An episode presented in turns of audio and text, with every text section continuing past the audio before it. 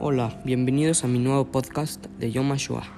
El día de hoy les voy a platicar algo sucedido y que fue muy triste y trágico. Yom HaShoah es cada año el 27 de Nisan.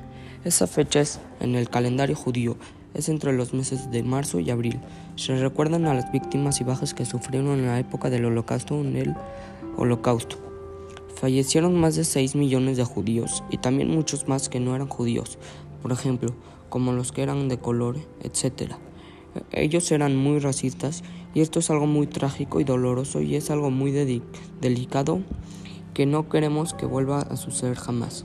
Y los judíos por eso recuerdan y conmemoran cada 27 de Nisan ese día porque es algo muy trágico, porque los soldados que fallecieron pudieron haber estado con sus familias, hubieran sido papás, abuelos, bisabuelos, y no pudieron porque fueron a, estuvieron en la guerra defendiéndose.